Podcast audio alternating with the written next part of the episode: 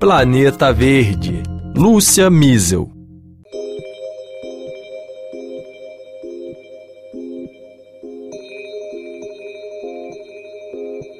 O ano de 2023 foi aquele em que as evidências do aquecimento global foram tão concretas que até quem resiste a acreditar nas mudanças do clima questionou as suas convicções.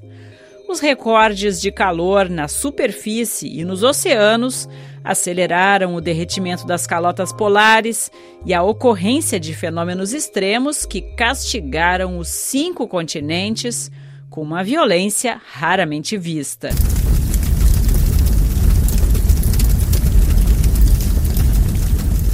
O Canadá, por exemplo, perdeu 18 milhões de hectares de florestas durante semanas, nos piores incêndios já ocorridos na história do país. A média dos últimos 40 anos é de 2 milhões de hectares queimados por ano. No Brasil, a seca inédita da Amazônia e as chuvas torrenciais no sul foram as faces mais marcantes deste ano que foi o mais quente já registrado na história, com seis meses consecutivos de recordes de temperaturas batidos. Hervé Duville, climatologista francês, membro do painel intergovernamental sobre mudanças climáticas da ONU, o IPCC, afirma que os continentes estão ficando mais secos. Euh, Isso não é inevitável a longo prazo se a humanidade fizer os esforços necessários para evitar as emissões de gases de efeito estufa. Nós sabemos que o aquecimento global é proporcional às emissões acumuladas de gases de efeito estufa, e quanto mais aumentarmos esse acúmulo, mais o planeta vai aquecer. Então, vai depender das ações do homem, que pode aumentar os esforços para limitar limitar essas emissões, mas sabemos que no nosso sistema econômico isso não é fácil, seja por gargalos técnicos ou de comportamento. Então, até 2050, pelo menos, penso que esta tendência vai continuar e será acompanhada de um aumento e intensificação dos fenômenos de seca provavelmente também de incêndios florestais em regiões onde os meios de prevenção e combate são insuficientes.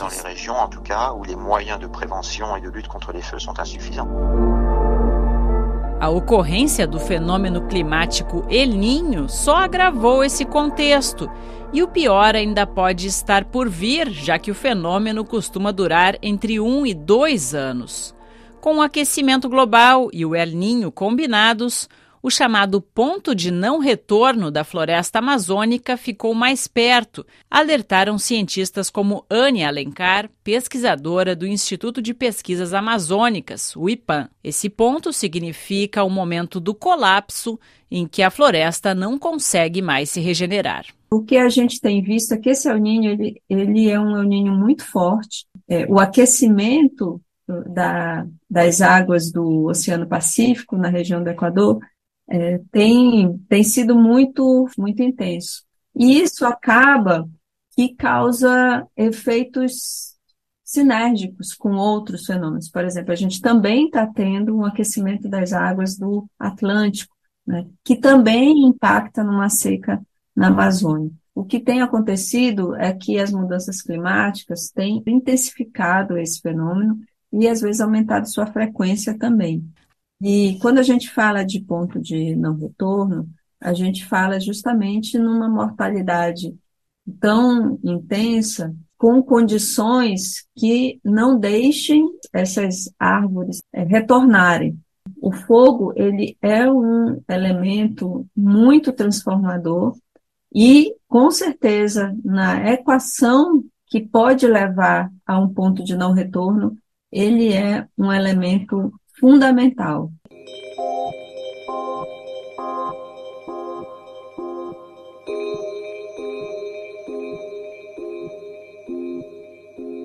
Nas áreas mais suscetíveis, a devastação da Amazônia oscila entre 30% e 40%, e mais de 2 milhões de quilômetros quadrados do bioma estariam muito próximos do ponto de não retorno.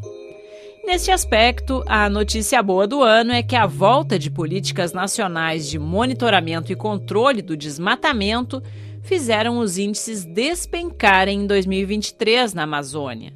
Foi a maior queda em cinco anos, de 22% entre janeiro e novembro. Outra notícia que simbolizou a virada do governo na questão ambiental foi a realização da primeira cúpula dos países amazônicos por iniciativa do Brasil. Vamos ouvir Patrícia Pinho, diretora adjunta de ciência do IPAM e também membro do IPCC, o painel da ONU sobre mudanças climáticas.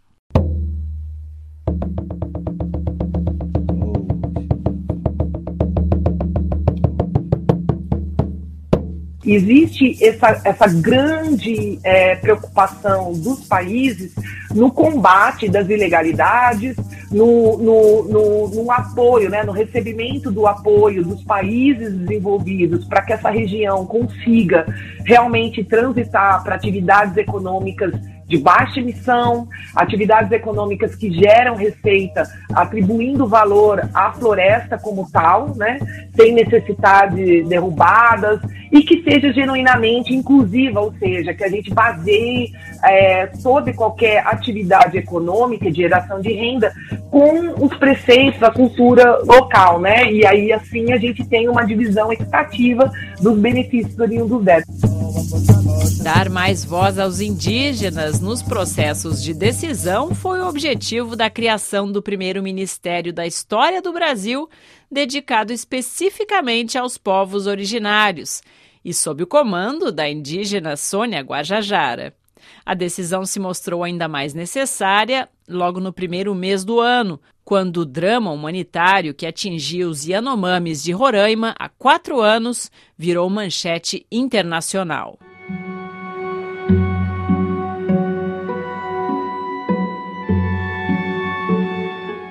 Fome e as mortes em massa de indígenas em terras acuadas por garimpeiros ilegais chamaram a atenção para o desprezo do poder público em relação a essas populações. Em janeiro, após a revelação de que quase 600 crianças Yanomami haviam morrido por doenças evitáveis ou desnutrição nos quatro anos anteriores, a gente conversou com a advogada Heloísa Machado, que auxilia a Associação dos Povos Indígenas do Brasil, a APIB. Exatamente, desde 2019, as organizações nacionais entendem que estava em construção e sendo implementada uma política anti-indígena que tinha não só apoio nos discursos do ex-presidente Jair Bolsonaro, que imaginava uma nação brasileira sem povos indígenas, mas também nas suas práticas, ao desmontar as instituições de garantia de direitos dos povos indígenas e permitir invasões, garimpo e mineração ilegal. A consequência dessa política anti-indígena é a contaminação por mercúrio de crianças, a morte o adoecimento eh, de muitos povos indígenas. Hoje, esse projeto genocida, que foi construído com intenção, com discursos, com normas, com instituições, começa a ser revelado publicamente. Mas apesar dos avanços, a nova política ambiental no Brasil não foi poupada de enfrentamentos com a velha política desenvolvimentista desejada pelo presidente Luiz Inácio Lula da Silva. Sob pressão da Petrobras e com forte apoio do Ministério de Minas e Energia, o país visa abrir novas frentes de exploração de petróleo, inclusive na margem norte, a centenas de metros da maior floresta tropical do mundo. Os projetos abalaram a recuperação da credibilidade internacional do país que busca retomar protagonismo nas questões ambientais.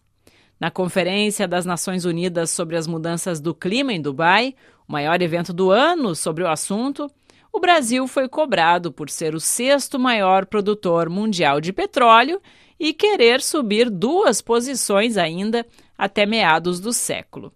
O foco da cúpula era justamente a saída dos combustíveis fósseis dos sistemas de energia dos países reunidos. No encerramento da COP28, agora em dezembro, a ministra do Meio Ambiente, Marina Silva, disse que a decisão da conferência de encaminhar a transição para o afastamento dos fósseis vai ser debatida pela sociedade brasileira. Esse é um debate que precisa ser feito dentro do Conselho Nacional de Política Energética, que considerará com certeza o que aqui foi aprovado em relação a uma trajetória que nos leve a retirar a nossa dependência quando eu digo nossa, de todas as economias do mundo, do uso de combustível fóssil. É uma ação que deve ser pensada no contexto de países produtores e de países consumidores.